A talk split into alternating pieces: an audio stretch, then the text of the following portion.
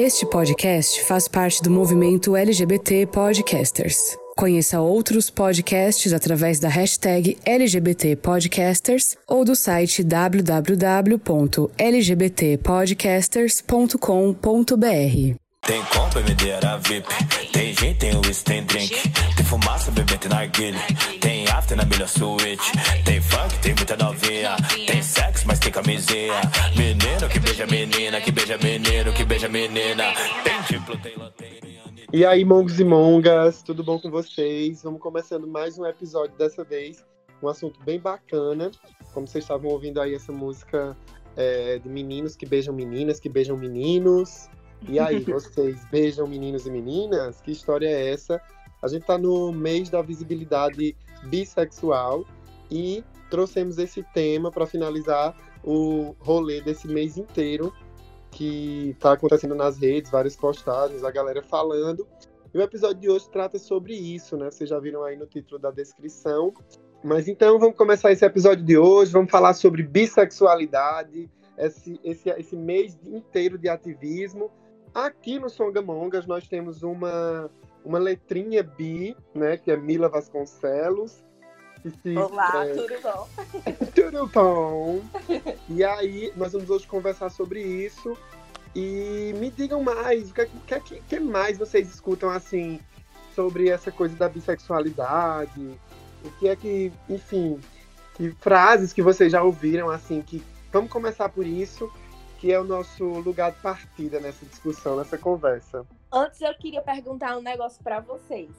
Vocês, logo no início, quando vocês eram pequenos gafanhotos, vocês já se declararam, já se declararam bissexuais ou já pensaram que vocês eram bissexuais? Hum, gente, você pergunta assim já no começo. Eita, é. Ah, eu acho que essa pergunta a gente só responde depois da vinheta, porque assim, preciso de aportes. Ah, então tá. É verdade, tem a vinheta. Vai. Vamos fala. deixar, vamos deixar para depois da vinheta, mas me contem, vocês já passaram algum rolê assim de situações como essas, de falas? Quais são as falas que vocês já viram a respeito da bissexualidade? Que é safadeza, que quer comer todo mundo, porque não se contenta em escolher alguma coisa. E Mila? E que nunca tá satisfeito e que vai trair todos os companheiros ou companheiras que tiver. Nossa senhora, olha, calma, Monga. Ó, galera, então é isso, vamos começar o episódio. Eu sou Rodolfo, vocês podem me acompanhar nas redes sociais, é, RDOFOO. Oi, gente linda, eu sou o Drico. Vocês podem me encontrar no arroba drico.oficial. Ultimamente eu sou o garoto do doce de leite. o que é isso, gente? Eu sou Mila Vasconcelos. Vocês me encontram por arroba Mila Vasconcelos. Esse episódio vai sair depois da, das coisas eleitorais, então eu posso dizer, sou pré-candidata a vereadora em Caruaru. Beijo! que tudo! E juntas nós somos as Songamonga! Songamongas. Songamongas. Songamongas. Songamongas. Songamongas. Songamongas. Songamongas. A partir de agora. A partir de agora. A partir de agora. A partir de agora. Songamongas. Então, gente, vamos começar essa conversa aqui sobre bissexualidade. No começo do episódio a gente já deu ali um gostinho de frases que rodam os quatro cantos a respeito dos julgamentos que as pessoas dizem, né? É, e, e, colocam e pautam a respeito das pessoas que são bissexuais. Que é safadeza, que é indecisão, que as pessoas bissexuais não sabem viver monogamia, que é muito, muito fominha, né? Que é, que é todo mundo, enfim, que promiscuidade, tudo isso é associado ao comportamento bissexual. Eu queria começar aqui é, com uma, uma provocação que está rolando aí nas redes sociais, que tempos em tempos um pensador ele é puxado, né? Assim, recortes dele para falar sobre, para assim, uh, referenciar algum tema. E esses dias eu vi um post, e também vi nos stories de Mila ela comentando, é, sobre a citação do trabalho de Freud. Então, eu tenho uma leiturinha aqui bem Rita, Rita Von Hunt para a gente começar essa discussão. Olha só o que diz sobre essa, essa questão de Freud e o que ele pensa da bissexualidade. Freud, em sua teoria das pulsões, já havia discorrido sobre nossa propensão à bissexualidade. Somos propensos. Freud defendia que um bebê era, abre aspas, perverso poliformo, fecha aspas.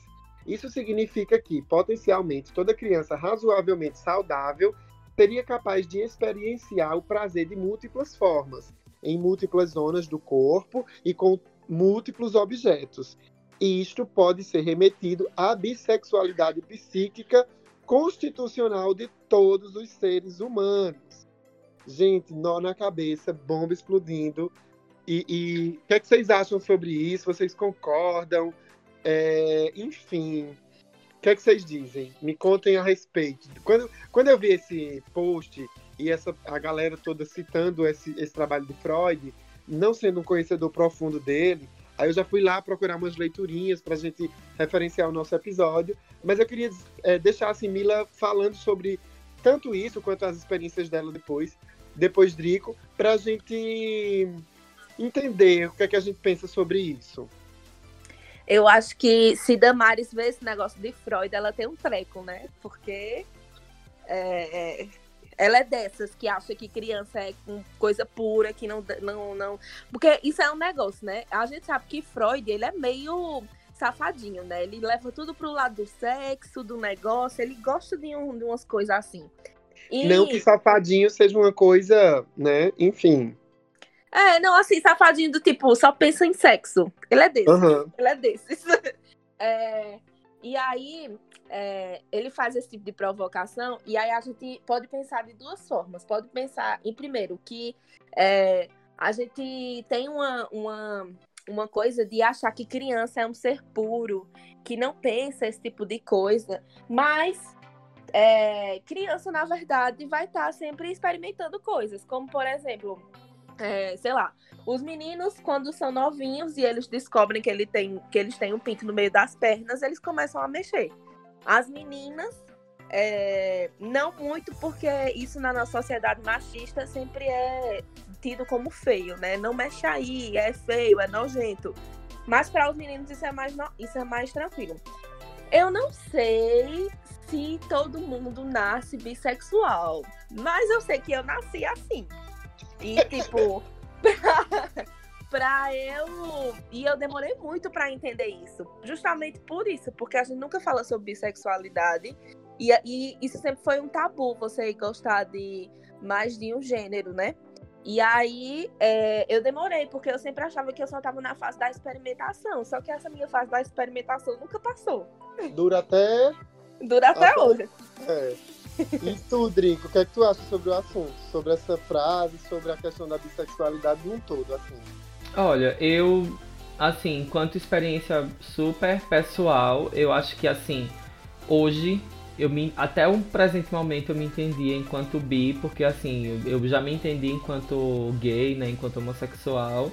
Depois eu percebi que, assim, conhecendo a comunidade bi de dois, três anos pra cá, eu percebi que se eu for avaliar minhas experiências ao longo da vida, né? Porque hoje eu tô com uma relação homoafetiva que invalida minhas outras experiências da vida. Então, assim, se eu sinto afeto ou tesão por mulheres também e senti muito ao longo da minha vida, eu acredito que eu é, poderia me entender enquanto bi. Mas quando é, agora né, me ocorre os entendimentos sobre é, a questão da pansexualidade, né, daquela coisa de assim apenas ser atraído por pessoa, pela pessoa em si, e essa não binariedade da, da pessoa, ou melhor, e essa binariedade da pessoa, ela fica sendo assim, acaba sendo desinteressante ou ou como é que eu posso dizer, talvez assim, anula, porque assim, eu não penso homem e mulher, eu penso gente. Então eu acho que eu tô não é nem caminhando, eu tô caminhando para o entendimento do que eu realmente nasci, mas eu tô caminhando para o um entendimento de que com um, uma, um bom percentual, possivelmente eu seja pansexual. mas eu preciso ler bastante sobre o assunto para não estar tá caindo também nem nos modismos, nem, nem nas questões assim. Eu, eu quero me entender. E aí, é, desde que. Desde muito pequeno, né? Quando se. Já trazendo essa coisa da frase de Freud. E aí, primeiro eu queria, inclusive, quando se trata dessa frase de Freud, ou dessa questão freudiana que Mila traz, né? Freud como um safadinho e tudo. É, eu, eu me remeto muito à, à série né, da Netflix que, que aborda é, a caminhada de Freud. Na verdade, eu, eu entendo Freud muito como, como precursor de, de temas delicados para a época dele. Então, por isso que ele foi. Ele, ele teve descobertas tão significativas no, no, no campo do entendimento sexual que é como se assim, sabe aquela coisa? Ele, o, o hit dele foi o sexo. Então todo o trabalho uhum. dele começa a ser ali meio que ou invalidado ou invisibilizado pelas pessoas porque toda a questão da, do comportamento sexual a partir da ótica de Freud, ela, ela sempre teve mais visibilidade. Por isso que ele ganhou aí esse, esse título de safadinho. E assim, concordo, viu, Mila, com o título. Mas a, a minha contestação é que, assim, para que Freud não, não caiba só nessa caixinha. Mas, mas eu diria assim, sobre esse contexto de Freud, sobre sobre a, a sexualização, inclusive a educação sexual, as descobertas sexuais é, enquanto criança, eu sou muito de acordo com o que Mila traz, porque assim, é, quando a gente pensa no nosso eu criança, vamos tentar visualizar aqui nós três enquanto crianças. Eu remexia na minha biloca o tempo inteiro. Eu remexia, eu queria descobrir o que era, isso no campo fisiológico. Logo depois veio o campo, o campo é, sexual a partir dos estímulos da TV. Inclusive, eu já falei isso aqui num episódio. Que eu acredito que esse episódio, inclusive, a gente nem tinha Mila ainda como, como host, né? Como, como parte desse, dessa família. E, e assim, eu já me senti estimulado pelo que eu via na TV e, e o meu corpo respondia é, enquanto corpo sexual infantil. E aí, para também deixar um pouco claro, o que a gente vai discutir aqui não é a sexualização da infância, jamais, porque tenho certeza que, que as três pessoas que conduzem esse bonde sabem da responsabilidade é, com a informação que a gente precisa ter, e a gente sabe que, que a gente defende exatamente a educação sexual na infância para que as, as, crianças se percebam enquanto corpos sexuais e se entendam a partir do que não pode, né, evidentemente, né, que é o, o, o que não pode, né, é a, a, questão do abuso, né, as crianças precisam entender que elas são corpos sexuais que não podem ser abusados por adultos mal, mal intencionados. Então, uhum. então a gente precisa muito ter esses campos bem definidos para que a gente, inclusive, não seja taxado aí pela nossa própria comunidade, porque ultimamente eu não tenho muito me preocupado com o que vem do externo, mas para que a nossa própria comunidade não pense que a gente apoia esse tipo de, de, de coisa grotesca, né? Que a gente, a gente sabe, a gente tem responsabilidade com a nossa vida, com a vida das outras pessoas e, e assim, com a humanidade, né? A, a palavra e a informação têm um poder muito, assim, fundamental. Uhum. Ah, legal. É, fiquei aqui ouvindo, ouvindo essa fala de vocês. Drico foi levando ali para outro, outro rolê a respeito dessa nossa responsabilidade com o conteúdo. E agora trazendo aqui, é, voltando para o nosso tema a respeito da bissexualidade. Então, comentando né, a respeito dessa fala que eu trouxe aqui desse site, como eu já citei, uh, quando eu, o meu entendimento é que quando Freud fala sobre a possibilidade, né, porque aí tem outros estudiosos que deve ter, enfim, não sei questões, mas quando ele lista isso é, em termos da psicologia, que a gente também não consegue, é, sabe, entender, porque a psicologia tem seus seus termos próprios, por exemplo, a palavra perverso poliformo. Eu não, eu não sei como a psicologia lê é, a palavra perverso, porque para mim ela tem um peso moral, mas para a psicologia pode ser um termo científico próprio da psicologia. Então não se aplica um entendimento raso que a gente vai ter. Por isso que que essa discussão também é importante, porque aí esses termos para os psicólogos, para a ciência da psicologia, vai ter um outro aprofundamento e um outro, um outro, uma outra utilização que não o moral, né? Então, que perversão, a psico, como a psicologia vê a, essa coisa, enfim, de perversão, infância, mas eu acho bacana porque é sabido, né, por todo mundo que já tem assim uma aproximação com esses conteúdos que Freud mesmo é um, um, cara que nos estudos né, dele já trazia esse olhar do, da sexualidade humana para a condição do humano desde que nasce, né? E aí como é que a gente pode, pode assim, muito simploriamente, muito superficialmente, muito é, não, não sou a pessoa a pessoa mais certa para discorrer sobre isso. É uma, uma leitura, interpretação minha, né, dessas conversas mas é como se, pelo que eu entendo, é como se a sexualidade humana já estivesse posta para o, o, sujeito humano no toque, no olhar, em todas as experiências. E a gente separa a sexualidade do humano como se fosse uma coisa à parte, né? Então, chupar a chupeta, uhum. o peito da mãe, é, enfim, o calor materno, tudo isso. E a gente, a gente fala de sexualidade com um julgamento moral. Para a psicologia, talvez não seja por esse viés. Então, eu acho que é, é, eu, eu gostaria de, de, esclarecer esse entendimento, de colocar na. Esclarecer, olha como eu sou pretencioso. De colocar na mesa esse meu entendimento também para a gente poder determinar. A gente está aqui num adendo sem fim, tá parecendo um TCC. Mas chegando, no, chegando na questão da bissexualidade, aí outra leitura que eu faço, assim, muito ficção científica mesmo, dessa fala dele, uma interpretação minha, é que a gente nasce, é que a gente, enquanto ser humano, a gente nasce aberto a várias possibilidades. E eu fico pensando que o nosso instinto, que o nosso desejo, que o nosso direcionamento sexual, né, não opção, não enfim, que a nossa identidade, que a nossa busca, orientação. orientação, caminho, enfim, a nossa bússola vai tanger para algo sim ou não, algo à frente, atrás, em cima, embaixo, hoje, amanhã, de forma muito, como é que eu posso dizer, de forma não binária, primeiramente, no entendimento, enfim, mas de forma não pré-determinada. Não, quer dizer, de forma pré-determinada no sentido de muitas possibilidades. É como se eu entendesse que o que está pré-determinado é uma gama de possibilidades, não algo definido em si. Né? No tempo, então eu, eu, eu posso hoje, aos meus 31 anos, me entender como um homem gay, é, que, que se atrai pelo, pela, pelo mesmo pelo mesmo sexo, mas quando eu estiver nos meus 40, as experiências da minha vida, os contatos com as pessoas, eu tô ali com a gatinha, a gatinha disse tudo bem, eu disse tudo bem, e a gente se encontra e acontece uma coisa legal, enfim.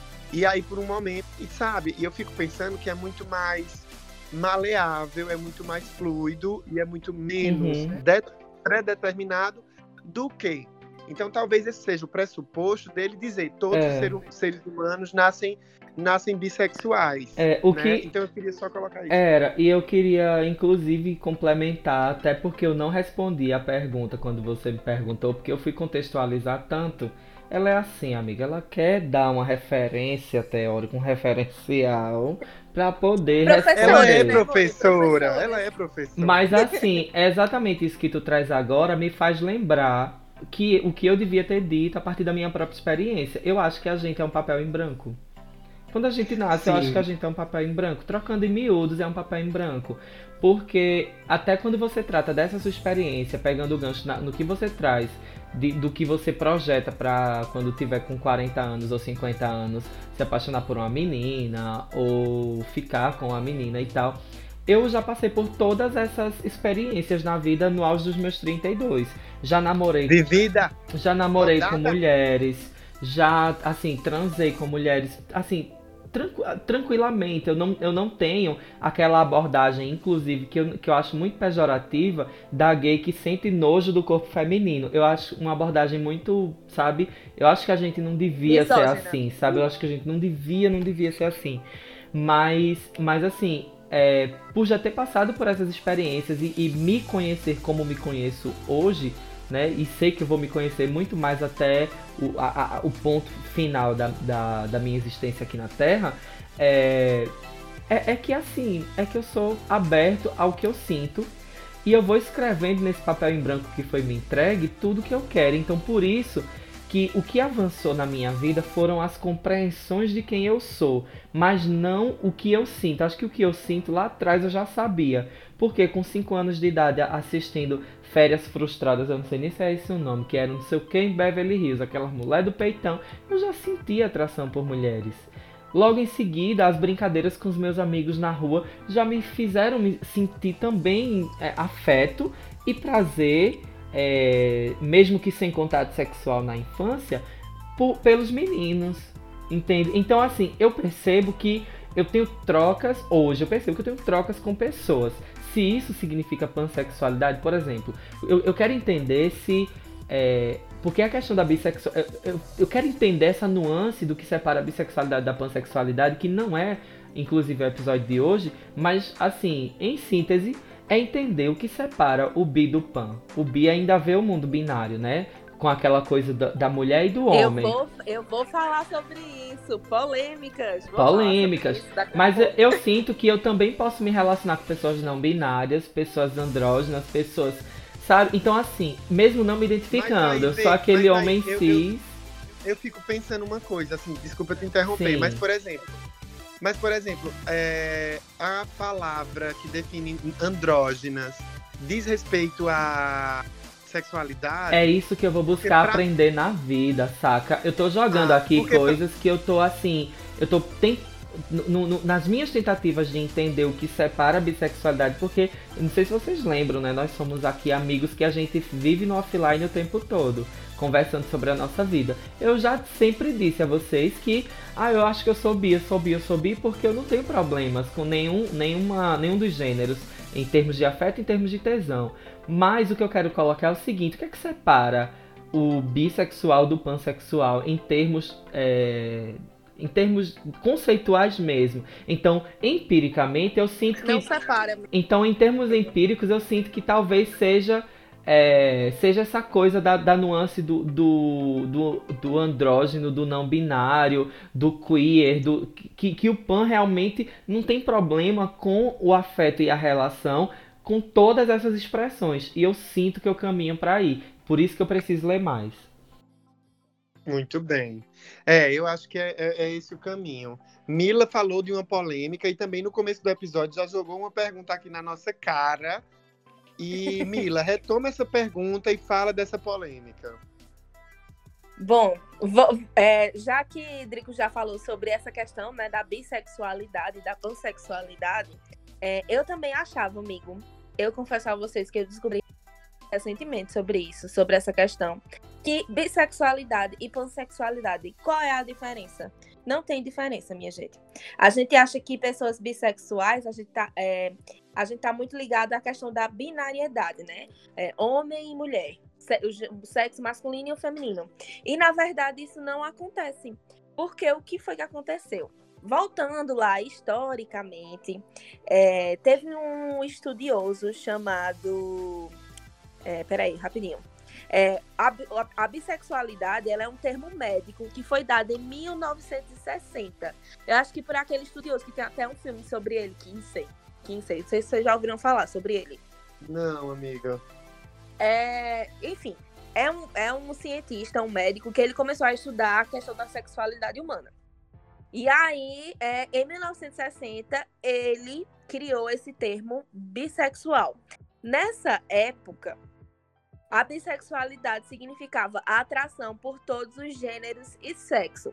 Só que em 1960 a gente não sabia ainda sobre pessoas não binárias, a gente não sabia ainda sobre pessoas intersexo, a gente não sabia ainda pessoas trans. Elas existiam, mas assim, elas não eram estudadas, elas eram invisibilizadas. E aí, é, a bissexualidade foi passando-se o tempo foi percorrendo-se um tempo e aí é, ela acabou englobando todos esses gêneros. É, então, a bissexualidade, ela é uma sexualidade, uma orientação sexual que sim, ela tem é, atração, ela tem desejo, ela tem tesão por todos os gêneros. É, e aí, depois disso, na década de 80 e 90, foi que começou a surgir o termo pansexual por que, que surgiu esse termo? Porque as pessoas tinham esse negócio de achar que as pessoas bissexuais eram pessoas é, binárias, que só pensavam no masculino e no feminino. E aí, na década de 90, a, é, foi publicado um negócio chamado Manifesto Bissexual. Ele foi publicado em 1990 e eles falam assim, ó. A bissexualidade é uma identidade completa e fluida. Não presuma que bissexualidade seja binária ou duogâmica por natureza, que temos dois lados ou que devemos nos envolver simultaneamente com ambos os gêneros para sermos seres humanos completos. De fato, hum. não presuma que só existem dois gêneros. Não confunda nossa fluidez com confusão, irresponsabilidade ou incapacidade de ter compromisso. Não iguale a promiscuidade, infidelidade ou comportamento sexual inseguro com bissexualidade. Esses são traços humanos que cruzam todas as orientações sexuais. Nada deveria ser presumido sobre a sua sexualidade de qualquer, de qualquer, incluindo a sua. Ou seja, em 1990 já teve o manifesto bissexual já colocando os, os outros gêneros em voga. Então, Camila, bissexual, bissexualidade e pansexualidade tem diferença? Não, não tem. Os dois são a mesma coisa. Tem as mesmas atrações. Ah, mas eu conheço bissexuais que não se relacionam com pessoas trans. Eu conheço gays que não se relacionam com pessoas trans. Eu conheço lésbicas que também não se relacionam com pessoas trans. Isso é errado? É errado. Mas infelizmente acontece, sabe? Infelizmente. Então é e isso. eu conheço, e eu conheço, assim, eu não acho que seja errado. Eu não diria que é errado, porque a gente né, tem muitas camadas assim das pessoas se relacionarem ou não. Mas, por exemplo, é, dizer assim, ah, é, eu conheço gays que não se relacionam. É, existe, essas possibilidades elas existem, né? É, mas então, qual foi a pergunta? Beleza, Mila, eu acho que. Ah, é tudo, né? Porque essa sua fala, além de esclarecedora, é, sana essas dúvidas assim da galera que não conhece esse rolê. E é isso. Aí. Eu é, eu acho a... que assim, eu sei, eu sei que Rodolfo sentiu até agora na fala, a gente percebe uma, uma trava, uma dificuldade, porque é um rolê. É um rolê muito, muito pesado. Eu acho eu, eu digo eu digo que é pesado. Eu digo que é pesado no sentido da gente entender tant, tantas dimensões e essas dimensões não, eu, terem tantas. Eu travei a pauta, eu travei a pauta aqui porque eu tava procurando a pauta. Aí eu tava pensando, o que é que eu vou dizer agora? Peraí, cara.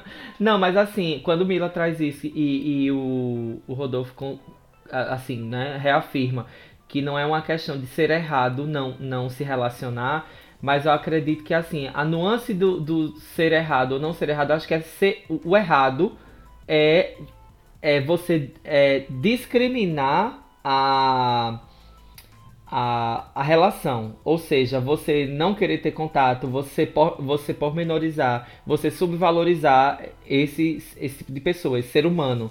Enquanto, do mesmo jeito que a gente muitas vezes vê aí que os atos racistas pormenorizam a comunidade negra. Então a gente precisa, na verdade, as, to, toda, todas as minorias precisam de naturalização do seu rolê. Eu acho que é, to, toda a luta é evidentemente para que se naturalize o seu rolê.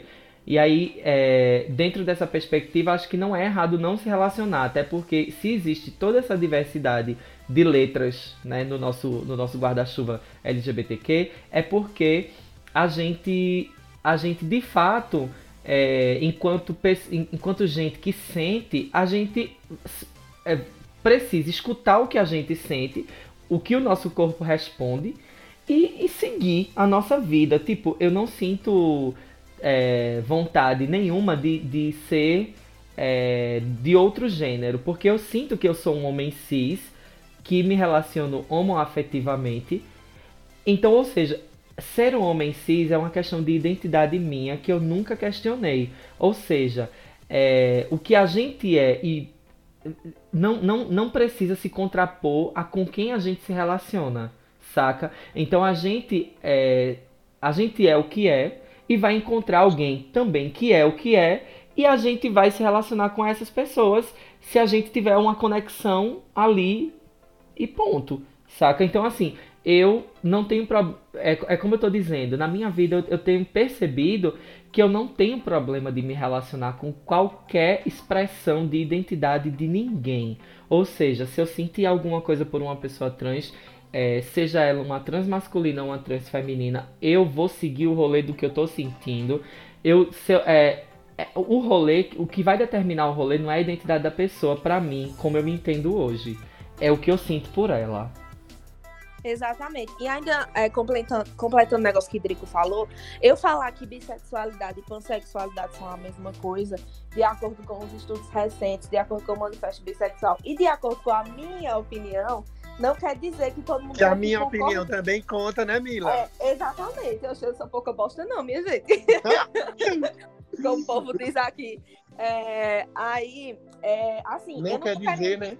É, não quer dizer que eu esteja querendo invisibilizar as pessoas pansexuais.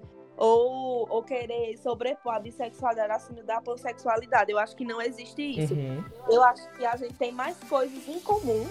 É isso que eu tô dizendo. A gente tem mais coisas em comum do que se imagina.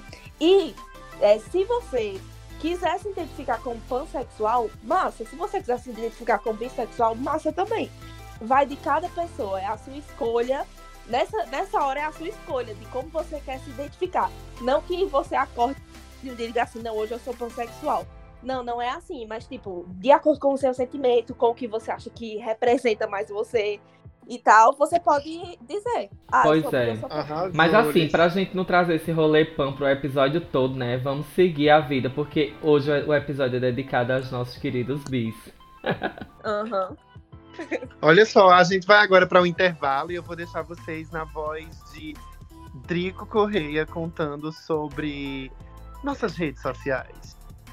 Gente linda, olha só, nós estamos em praticamente todas as redes sociais, mas a que a gente mais conversa com vocês e vocês sabem bem disso é o nosso Instagram, que vocês podem acessar a partir do nosso arroba songa.mongas. Vou repetir para vocês, eu sei que vocês já sabem, eu sei que já tem um imã de geladeira com esse arroba na sua geladeira, mas é arroba songa.mongas.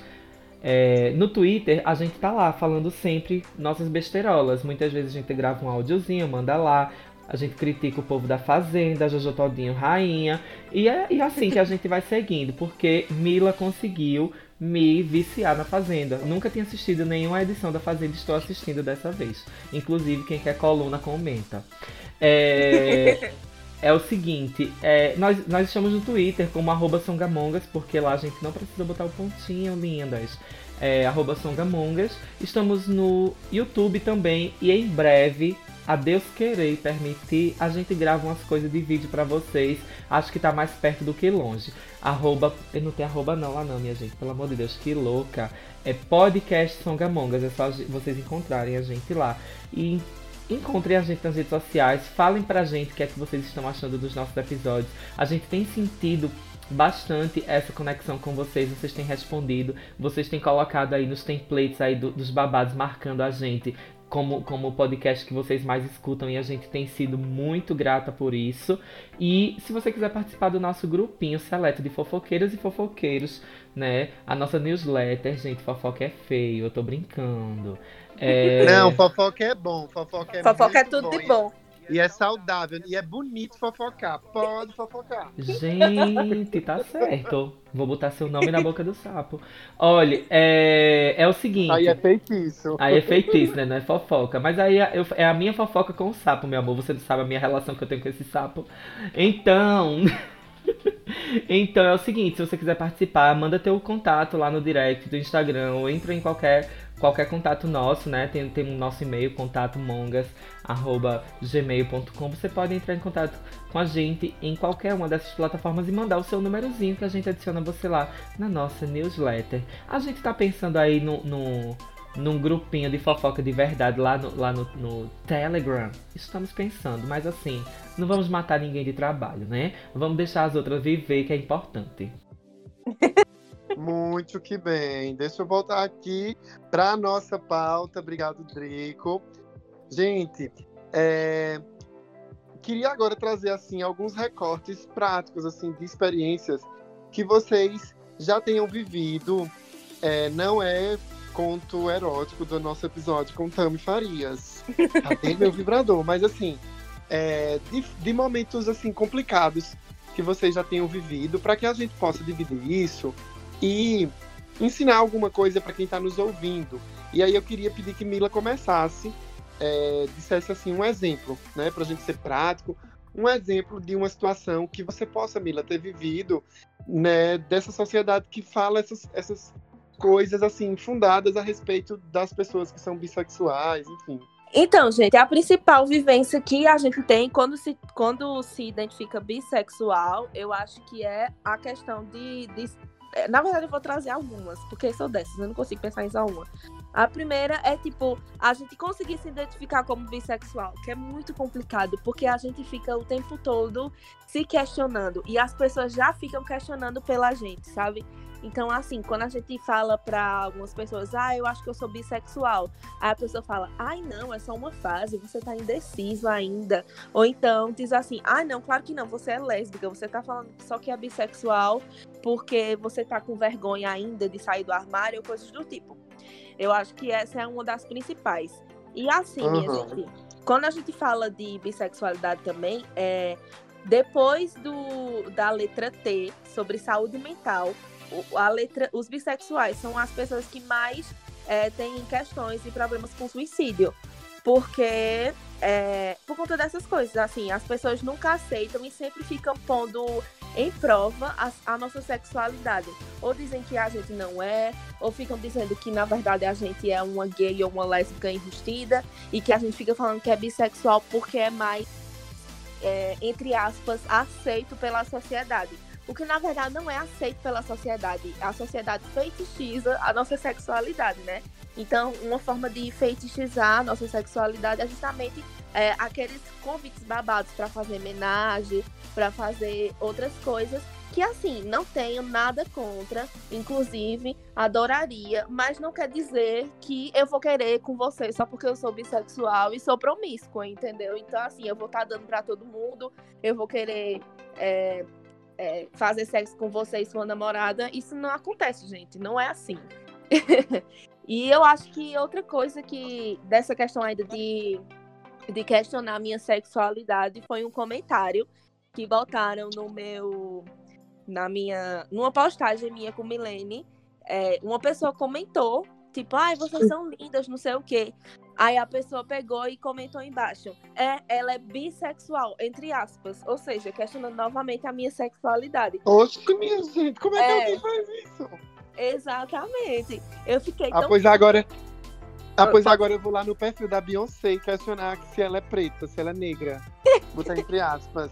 Eu acho que eu já pois vi é. essa história. Para, eu acho que eu conheço essa história. Eu acho que alguém de Santa Cruz do Capibaribe foi lá no perfil da Beyoncé questionar se ela era preta. E não foi você, viu, amigo? Tem, tem isso. Tem um povo que questiona você e ainda sai no, nos blocos de carnaval é, vestido de religiosidade afro, sendo que religião de ninguém é fantasia, né? Eita, o cheiro! Ai, bicha, vamos seguir o bonde. Ah, só, e a última coisa, rapidinho, que a gente que fala muito sobre a bissexualidade, nessa questão de questionar, é assim, as pessoas acharem que, por exemplo, é, eu sou bissexual e eu tô é, namorando ou tendo, me relacionando com um menino. Então as pessoas acham que automaticamente eu sou hétero. Ou que eu tenho uma. Como é que eu posso dizer? Uma. É, uma como é que eu posso dizer, gente? Esqueci a palavra. É tipo um privilégio. Lembrei. Como se eu tivesse um privilégio por ser bissexual e estar tá me relacionando, é, assim, né? Entre aspas, de uma forma heteronormativa. E aí Entendi. também. E também tem, tipo, é, se eu me relacionar com mulheres, também as pessoas acham que eu sou lésbica e não que eu sou bissexual. Inclusive, é, hoje, né, esse episódio vai ao ar próxima semana ainda. Mas hoje, quinta-feira, eu até postei nos meus stories. Você é bissexual? Ou então você é outra letra, né? Fiz aquela enquete da, do nosso uhum. arco-íris. Uhum. E muita gente, eu me surpreendi com muita gente respondendo, assim, pessoas casadas, pessoas mais velhas, que você entra no perfil e você vê que tem filhos e tal, e que, e que botaram lá, sou bissexual. Ou seja, isso é muito legal, de saber que as pessoas, tipo, meio que sabem que a sexualidade, com quem elas se relacionam, não significa exatamente que ela tem uma sexualidade, sabe? Que a sexualidade dela não exista mais. E é isso. Ah, que legal. Então, só para fazer esse recorte de data, a gente está gravando o um episódio no dia 24 de, de, de, de... Setembro. Setembro, obrigado.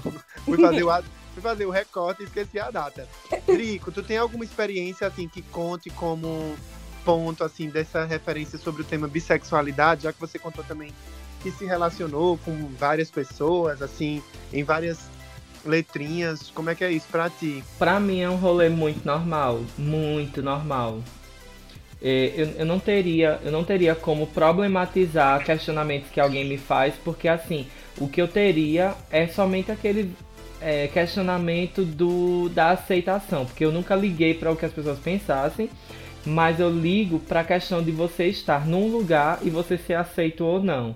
Então eu, eu sempre percebi que, enquanto eu me relacionava com mulheres publicamente, é, e, e, muita gente já sabia um pouco do contexto da minha da, da assim do, do, meu, da minha afetividade por homens e tal então assim se você é, é eu, eu, vou dizer assim no populazão se você se você é, se você tá num ambiente hétero você é recriminado pelos héteros porque você sabe porque a galera sabe né que você também curte homem mas uhum. se você tá num ambiente gay, a galera gay começa a dizer assim: ah, é uma gay fajuta porque vive pegando mulher. Então, assim, na minha época, né? Porque na, na minha relação de. Como é que eu posso dizer? Na minha relação social, o grande impacto que eu senti por as pessoas perceberem essas nuances sempre foi esse. De, de da, da galera me apontar que eu era fajuta, que eu não me entregava nem num lugar nem no outro, porque eu tinha que escolher um lado, um time. Então eu sentia, isso, eu sentia muito. Isso é uma coisa recorrente, né? Isso pra, é muito anos 90, sabe? Isso é muito anos 90, isso é muito anos 2000 ainda. sabe? Hoje, eu, hoje eu percebo. Hoje eu percebo que não rola muito mais isso, porque assim, a galera gay hoje. Eu, eu, eu me preocupo sempre com. Eu, volto a dizer, eu me preocupo mais com o que a galera LGBT tá pensando hoje, porque é a minha comunidade. Eu já sei que o meu lugar é este. É a galera é LGBT, eu sei que meu lugar é este. Não importa com quantas letras eu trabalho meus afetos. Mas a minha galera é essa. Então, o que essa galera pensa, eu me importo. Por exemplo, eu me importo se uma gay recriminar que o seu, seu amiguinho, que é gay, tá beijando uma mulher. Ou seja, ele não sabe que seu amiguinho tá num, tá num rolê, numa nuance, numa outra coisa. Não sabe, a galera. Aí eu percebo que hoje, no rolê, no rolê LGBT, as pessoas têm se dado mais ao papel da tolerância. Tem se dado mais. A, a, a, precisamos crescer? Precisamos crescer muito. Por exemplo, a questão dos afeminados ainda é muito é muito latente, ainda é muito latente. Mas eu percebo que nessa questão assim de quem beija quem, não sei o que, é, tem, tem amigos que saem com as suas amigas para beijar suas amigas, sabe? Amigos gays com as suas amigas lésbicas que, que ainda não se colocam como bi e tal, porque sei lá, cada um tem o seu processo. Mas que eles, eles já estão percebendo que não tem problema de beijar a amiga que sai pra balada, que é a sua amiga saca? Então eu percebo que já está existindo uma naturalização de quem se beija dentro da comunidade. Essa naturalização eu sinto que tá, tá vindo. Mas, mas nos anos 90 era isso, amigo. Escolhe teu time, gata. Escolhe teu time. Escolhe teu time e segue é uma pressão, rolê. né? E tinha uma pressão. Agora sim. É, e existia também uma vibração muito positiva se você era claro, se você é claramente gay claramente assim, homossexual, claramente gosta de meninos e e quando um, um, aquele seu tio hétero descobre que você beijou uma menina, meu Deus, é uma festa. Olha aí, ele não diz tanto que é gay, aí beijando mulher. Esse, e, aí ainda existe aquela frasezinha, isso pega mais mulher do que eu, menino, olha pra ir. Desse Ou jeito. então diz que dá defeito, Rodrigo, né, amigo? E a Esses dias também teve um, teve um, um, um meme na internet que é uma menina gritando com um rapazinho na escola que faz assim, fulano era gay, né? Ah, Igor era gay. É Igor não era gay. Esse é um meme antiguíssimo. Igor não era gay. Uhum. Igor não era gay. Então é isso que eu, que eu acho. gay, né? Era. Isso. Menina é um babado. E aí, assim, só finalizando, eu sinto que, que na verdade. é, é, o rolê da visibilidade bissexual precisa vir realmente muito mais à tona pra gente, pra gente, pra gente silenciar essas vozes opressoras que nos perseguem desde muito tempo. E, e, Igor era gay ser uma frase que a gente não precisa ouvir mais. Eita, essa boneca deu defeito ser uma frase que a gente não precisa ouvir mais. Eita, é. Opa aí, tu pega mais mulher do que eu e tu não diz que é gay. Isso também não precisa mais existir. Porque essas pessoas precisam é, saber que a nossa visibilidade, ou seja, é, é, tá, ou melhor, essas pessoas precisam entender que nós existimos. E aí eu tô colocando no meu entendimento bi, porque eu preciso estudar bastante para me conhecer mais, para poder me declarar como pan. Mas bi, até bi eu já sei que eu, assim, a, até o estágio bi, eu sei que eu já fui e eu sei que eu sou. Então, é até aqui que eu posso falar. Então, é, são para naturalizar, ou melhor, é para naturalizar tanto a nossa existência que é, essas falas não existam mais, gente. Eu acho que o babado é esse. Senhora inclusive, ministra. Inclusive, é, como o Drico falou muito, né, é, sobre a questão do homem bissexual, que a gente sabe que é, para o homem é, se identificar como bissexual é muito complicado, justamente porque tem todos esses questionamentos que ele mesmo falou. Então, assim, desse negócio de dar defeito. E principalmente da questão de, tipo, mulheres héteros não quererem se envolver com homens bissexuais. Sabe? Tipo, e os homens bissexuais têm interesse em mulheres também, sabe? Uhum. Só que ninguém entende isso. Então, assim, a gente tem dois pontos. Enquanto a mulher bissexual é sempre vista como aquela que, aquela amiguinha que vai topar entrar no homenagem de casal, o homem bissexual, ele não, ele é invisibilizado e ele é, sei lá, preterido quando ele quer se relacionar com outras mulheres, sabe? Que sejam héteros, é, é, enfim. É, agora eu queria saber, a gente já chegou naquela fase do episódio que a gente diz as coisas que a gente já viu, é, da vida, assim. Assim, coisas que a gente tá vendo acontecendo. Porque eu tô percebendo que é, porque eu queria saber, porque eu queria dizer uma situação, mas se não for, minha filha, me breque. Pode falar. Não, mas pode falar, diz. Vê, outra situação que eu vejo é assim, eu tô vendo muito, muita gay afeminada. É, eu tô falando gay, né, pra que a gente possa estereotipar isso na nossa. Assim, visualizar isso melhor, mas aí no final de tudo é uma pessoa bi. Aquela pessoa bem afeminada, aquela pessoa com estereótipo super, super poquezinha, e ela se declarando bi. Gente, eu acho isso o auge. Eu acho isso o auge, sabe por quê? Porque assim, a forma com que a gente cria a nossa identidade e coloca essa identidade para jogo na rua não determina a forma com que a gente faz sexo, sabe? É feita aquela coisa que é um preconceito, inclusive, de dentro da comunidade, de você ser de você ser uma, um ativo afeminado. É como se fosse um bicho que não existisse. Porque o ativo tem que ser o, o melhor, porque o afeminado tem que ser o passivo e, e, e o machudo tem que ser o ativo. Então, assim, é a mesma questão que traz para a questão é, do, do afeminado bissexual, Porque existe sim afeminado bissexual, tanto é que assim a gente teve nessa, nesse, nessa semana da visibilidade bi, eu consumi bastante conteúdo, muita live, aconteceu inclusive pela rede de LGBTs Podcasters, é, é, uma live é, em alusão a esse dia e que a gente ouviu o Ricardo é, do Capivaras Trancadas falar sobre sobre todas essas, todas essas nuances. E assim, eu me sinto muito orgulhoso de, no auge dos meus 32 anos, perceber o quanto eu ainda tenho que aprender e o quanto a nossa diversidade é bonita. Muito arrasou, bem, muito arrasou. bem. Gente, então, é, depois dessas conversas todas, dessas falas incríveis, vale a gente ressaltar aqui dessa coisa que a gente tem mesmo para aprender, como o Drico muito bem finalizou essa fala, e eu queria responder a pergunta que Mila fez no começo do episódio, já para a gente ir para nossa coxa. E sim, eu já me identifiquei como bissexual no começo do processo, quando eu estava me entendendo, né, nessa, nesse rolê de se entender gay, se entender interessado em pessoas do mesmo sexo, né, e tudo mais lá na adolescência. E eu usava, eu percebo que eu usava isso como um arquétipo, assim, como um, um comportamento que dizia assim: ah, eu gosto de homens, olha, mas eu também gosto de meninas. Como se eu tivesse me justificando para poder é, pertencer a um lugar comum.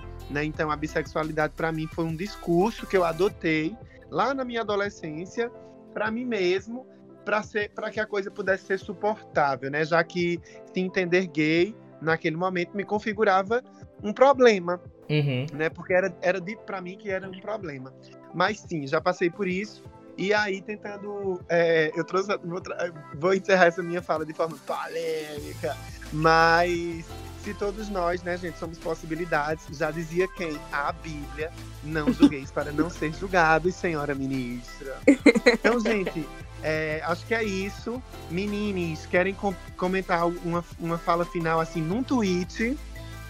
Ou a gente já vai pra coxa? Eu Amiga, eu tô satisfeitíssima. Eu só queria comentar um tweet rapidinho falando sobre a questão da bissexualidade, que as pessoas acham que é, a gente gosta 50% de homem e 50% de mulher.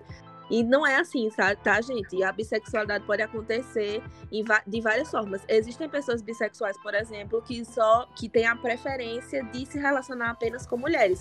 Isso quer dizer que se um boy aparecer, tipo, e conquistar o coração da gente, a gente não vai querer? Claro que vai, vai, tudo pode acontecer. Então, assim, abram a cabeça, entendeu? Abram a mente e parem de querer encaixar todo mundo num, num lugar que não cabe a você encaixar. Eu acho que é isso. É, amigo, porque a senhora não é o. Carrefour, não, pra ser uma loja de departamento, né? A senhora, a senhora não é um supermercado pra ter sessão. Então, a- as pessoas também não são. A gente transita, nós somos fluidos, nós temos um fluxo e transitamos por onde queremos e por onde sentimos. Arrasou. Tudo, tudo pode acontecer. Vamos para a coxa de retalhos e Mila vai explicar para vocês é, também no tweet o que é a nossa coxa de retalhos, nosso quadro de indicações. Gente, a, a Coxa de Retalhos é aquele quadro que a gente fala, né? Relembrando aqui as nossas origens, que é o quê? Nós, nós pernambucanos, no interior de Pernambuco, a gente vive em duas cidades de polos de confecção. A gente vive em Caruaru e a gente vive em Santa Cruz do Capibaribe também, que são polos de confecção que tem o quê? Muitos retalhos, muitos tecidos, muitas coisas. E a coxa de retalho é um negócio cultural, né? Em que a gente vai juntando de pedacinho em pedacinho de pano para transformar numa coxa maravilhosa. Então, em alusão a isso, a nossa coxa de retalhos é aquela maneira que a gente encontrou de indicar séries, filmes, livros, sei lá, músicas, poesias. Sexy É shops, brinquedinhos. Exatamente, tudo que vocês quiserem. Então, quem é que vai começar hoje? Pode ser Drico? Pode, eu tava aqui pensando no que eu vinha assistindo, no que eu vinha consumindo, no que eu vinha lendo, mas é, na verdade eu tava, eu tava pra colocar isso já há algum tempo. Eu tenho voltado a assistir Lucifer, né? Eu já falei de Ah. Lucifer aqui. E aí eu cheguei, eu cheguei na terceira temporada de Lucifer e eu percebo que, que o quanto se você, porque assim, gente, Antes de eu dizer o que é que eu quero dizer, eu vou dizer a minha referência teórica, me, me mata. Não, é pra gente entender que tem gente que assiste a série ou, a- ou alguma coisa e só consegue ver o que tem de superficial, que é tipo, eita, é o diabo, é, o- é Deus, é os anjos, é não sei o que. Gente, a abordagem sexual. Se você for. for, for eu, eu desafio você, querido, querida monga que tá ouvindo. Assista Lucifer e vamos discutir no meu direct sobre a construção da identidade sexual do demônio. Vamos, vamos, vamos fazer isso. É, vamos construir essa, essa sexualidade dele. E eu me vejo tanto nessa construção que, que o Lucifer tem que, que assim, a própria série vai trazendo respostas para questões minhas antigas. E isso aconteceu comigo quando eu assisti Merli, que eu já indiquei aqui também. Mas a minha coxa de hoje não é nem Lucifer nem Merli. É Jogo da Lava. Assistam. É um guilty pleasure maravilhoso. É um reality, né, amigo? Jogo da Lava é, Gente. é, é só tipo aquela gincana do Faustão pra ver o povo caindo dentro da água. Sim, dizem que é muito bom mesmo. E tu, Mila, o que é que tu tem pra indicar pra gente? A Fazenda 12 seria uma ótima. Eu confesso, Nico, o Drico falou início do episódio que eu viciei ele, mas essa é a primeira Fazenda que eu também tô acompanhando. Eu só sei da Fazenda dos memes, né, os barracos que tem. Mas essa também é a primeira que eu tô acompanhando. Aí eu vou indicar, né, a Fazenda 12, que tá babado. Mas também vou indicar é, um influenciador digital, que ele produziu muito conteúdo de visibilidade bissexual nesse mês. Que o nome dele é Nick Tomás ele é uma pessoa trans e bissexual. Então, assim, é bem legal vocês verem a abordagem dele. É, o arroba dele é Nick com CK Nagari. N-A-G-A-R-I. Nick Nagari. Então fica aí. Ele produziu muita coisa massa e vale a pena seguir ele tanto no Instagram quanto no Twitter. Fechou. Pois muito bem, a minha recomendação para vocês hoje é um podcast do Caio, arroba Caio. Ele é apresentador da Globo, GNT, Barará Barará. É uma bicha recifense fechativa, Ah, maravilhoso. maravilhosa. E esses dias eu surtei com essa história de produção de conteúdo, né? Já que eu sou publicitário e trabalho nessa área, eu surtei um pouco nessa exigência, né? Da, da, da, da nossa carreira tá sempre assim incansavelmente trabalhando nessa geração de conteúdo para gerar lead, para gerar não sei o que, para isso, para aquilo. Esvaziei propósito, fiquei louco aqui. Esses dias eu surtei. E aí eu encontrei um, um episódio do podcast dele que é Já Pensasse. O Caio ele discute sobre slow content, a forma mais leve de produzir conteúdo, é, produzir um conteúdo de um fluxo mental que seja é, menos agressivo para a criatividade, para você de fato ser fluxo, né? Enfim, tô aí sugerindo que vocês escutem esse podcast para que, enfim, conheçam os rolês de bastidores de quem trabalha produzindo conteúdo e que, enfim, compreenda, valorize e aproveite melhor. Então, um cheiro para todo mundo, beijo. Esse episódio foi maravilhoso. Semana que vem tem mais Songamongas. Acompanha, curte, comenta, compartilha, segue as gatas. Beijo, gente. Beijo, até a tchau, próxima tchau. semana.